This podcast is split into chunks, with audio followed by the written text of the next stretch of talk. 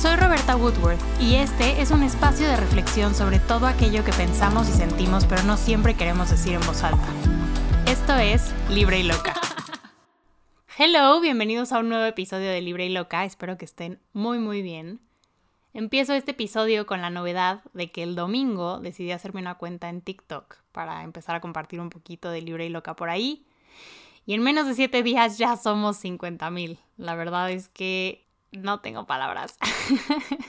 Mucha gente está llegando a este espacio por ahí y quiero darles la bienvenida. También quiero agradecerles por todos sus mensajes, eh, por todas sus porras. Me da muchísimo gusto que disfruten de este contenido, que este espacio, tanto el podcast como el Instagram como TikTok, les sirva, les sume y espero que siga haciéndolo por mucho tiempo más. Y que disfruten de este que creo que va a ser un episodio interesante porque vamos a hablar de la química y otras banalidades. bueno, lo bonito de sanar no es que los problemas mágicamente desaparecen ni que las cosas no te afectan. Lo bonito de sanar es que aprendes a hacerte las preguntas correctas en el momento correcto para identificar situaciones potencialmente dañinas o encontrar soluciones y cambiar el rumbo de tu vida a uno mejor mucho más rápido. Sanar se trata de controlar el siguiente paso que te va llevando a mejores relaciones, mejores amistades, más compasión hacia ti mismo y poco a poco una mejor vida como resultado de todo eso. Una vida más tranquila y más feliz que puede empezar desde algo tan simple como abrazar una emoción, abrazar el miedo, por ejemplo, la incertidumbre y el dolor, o terminar una amistad, terminar una relación, cambiar de carrera o renunciar a un trabajo para buscar algo que te guste más o sea mejor. Lo que menos quiero es hacer una intro larguísima, pero sí quiero dejar claro más o menos cómo llegamos aquí. Hablar de la tan famosa química en las relaciones y cómo relacionarnos desde un lugar mucho más sano con otros. Cuando uno empieza a salir después de una relación, usualmente lo último que quiere es regresar a lo mismo, porque por algo no funcionó. Y en ese afán pueden pasar dos cosas. La primera, empezamos a autosabotearnos la oportunidad de conocer a alguien más, siendo demasiado exigentes, desconfiados, proyectando frustraciones y miedos pasados a una nueva persona, porque nos argumentamos a nosotros mismos que esta vez vamos a dejar las cosas claras desde el principio y no vamos a aguantar nada, ni vamos a ceder a todo. Que esta vez vamos a poner límites y entonces ponemos límites de más. Y por otro lado, está justo el fallar en poner límites sanos, porque en el afán de querer hacerlo funcionar decidimos ceder a todo. Decimos, así es la persona, yo no la voy a cambiar, tengo que quererla y aceptarla como es, porque una relación se trata de ceder y crecer, etc. Entonces llegamos a la pregunta de, ¿cuál es la correcta? Porque las dos posturas tienen puntos válidos. La cuestión es, ¿hasta dónde es válido exigir y hasta dónde es válido comprometer? ¿En qué cosas te tienes que fijar al salir con alguien? ¿Y cómo sabes si la persona realmente lo vale o estás perdiendo tu tiempo? Lo primero que les voy a decir es que todos somos seres intuitivos, pero todos cometemos el error de ignorar esa intuición. ¿Cuántas veces te ha pasado que sientes que algo no está bien, no va bien, no te vibra, no te late y desechas ese sentimiento? Te dices a ti mismo que estás exagerando, que seguro no va por ahí, que eres desconfiado, Todas las personas que se quedan en relaciones tóxicas ignoran las señales constantemente. Ignoran los momentos bajos por los pocos buenos. Y algo que nos tiene que quedar claro es que la intuición es cada fibra de tu cuerpo diciéndote que sí y que no. Y lo primero es empezar a escucharla. Cuando estás soltera, muchas veces estás en sentir que estás soltera porque eres exigente, piqui, remilgosa, no tienes llenadera, nadie es suficiente, nada te parece porque eres difícil. Y entonces cuando empiezas a salir, empiezas a ceder en todo con afán de que esta vez funcione, para no quedar como la que no le echó ganas, como la que es imposible. Pero ahí hay una fina línea entre hasta dónde cedes y hasta dónde dices, esto no es para mí.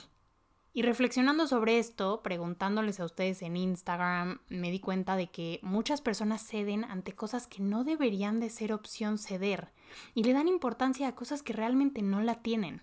Por ejemplo, una de ustedes por ahí me dijo que, bueno, si la gran mayoría de los hombres eran infieles y les iban a ser infiel, pues mínimo que midiera un 85.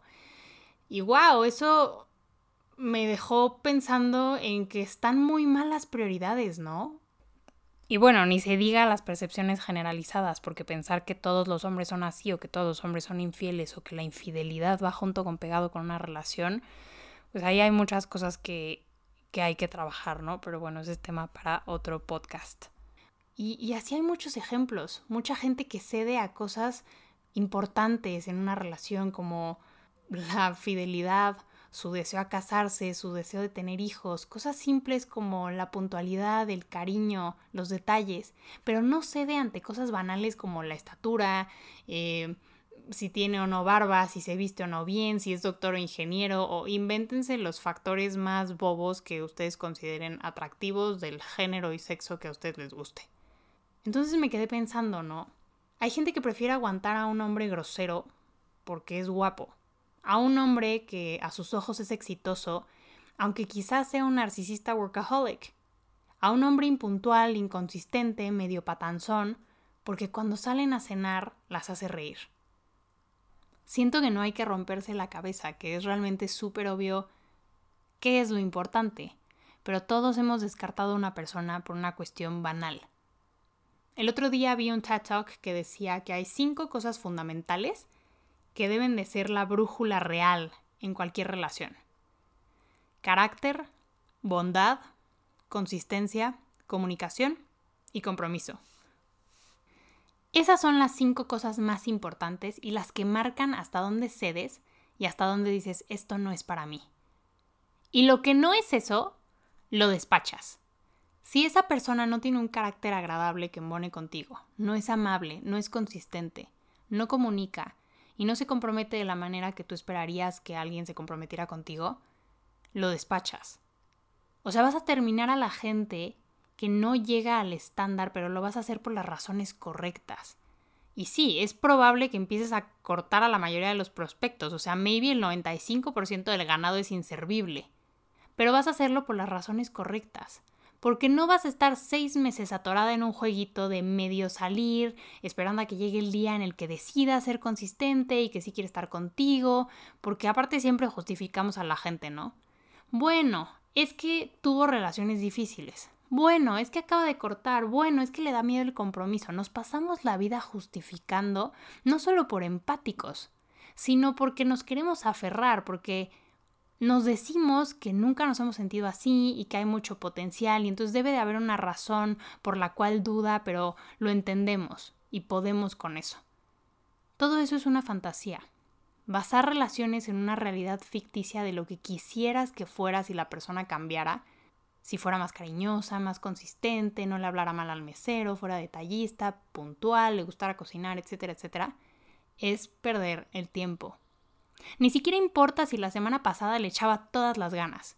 Si hoy por hoy no está, no quiere, no sabe, como dijo una gran poeta del siglo XXI, thank you, next, bye. La gente en relaciones exitosas es gente que está contenta con la persona con la que está y con lo que hay. Eso no significa que no pelees o que no trabajes en tu relación día con día pero intrínsecamente eres feliz con lo que hay y lo que está. Ahora, ¿por qué es esto tan complicado? O sea, porque yo lo estoy diciendo y ustedes lo están escuchando y me imagino que les hace todo el sentido, pero de todas formas, todos hemos pasado por una situación así en la que nos quedamos clavados en, un limbo extraño o tenemos esperanzas de que una persona que no está 100% seguro de estar o no ha sido muy consistente, pues en algún punto esté, ¿no? Y es probable que eso nos haya pasado alguna vez porque quizá no hemos tenido relaciones muy exitosas, ¿no? Porque lo que sea que hayamos tenido antes de la soltería, pues no funcionó. Entonces, maybe no sabemos cómo es una relación sana. Maybe tenemos la teoría, pero no la práctica. Entonces, en lugar de pensar en esas cinco cosas importantes, a lo primero que le ponemos peso es a la famosa química. Y le apostamos a una persona, aun cuando representa una inversión de riesgo. Inversiones de riesgo pueden ser personas que viven en otro estado o país, personas que acaban de salir de una relación, personas que no están disponibles emocionalmente, personas que ya te dijeron expresamente que no buscan nada serio, porque para estar en una relación funcional con cualquiera de esos casos, muchas cosas deben pasar, muchas cosas se tienen que acomodar. Entonces, aunque pueda llegar a ser redituable, la verdad es que es una inversión de muy, muy alto riesgo. Y no digo que no haya casos que funcionen, ni que la larga distancia, por ejemplo, sea imposible. Es posible, sobre todo si ya tienen una relación buena. Pero iniciar cualquier relación desde esos puntos, con personas que no están convencidas del todo o que todo parece muy complicado, no es muy esperanzador.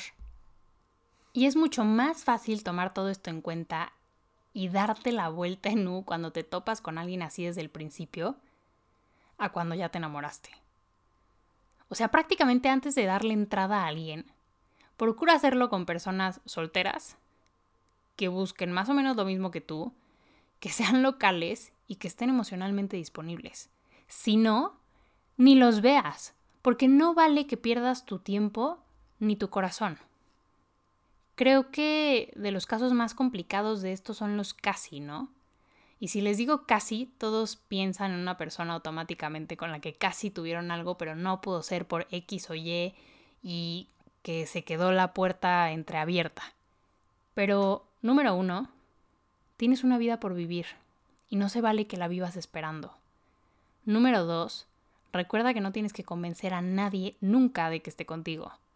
Número tres, ¿No sería increíble salir con alguien que desde el día uno te diga, te quiero conocer, con toda la certeza del mundo? Que quizá después de varias citas te diga, te quiero seguir conociendo. Y luego un día diga, quiero una relación contigo. He pensado mucho en esto últimamente. O sea, ¿por qué conformarse con un quizá algún día pueda ser, quizá en unos años, en unos meses, bla, bla, bla?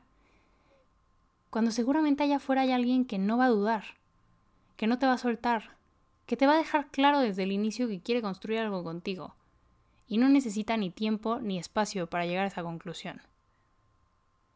Para cerrar este episodio quiero decir que estoy de acuerdo y soy fiel creyente de que la química existe e importa.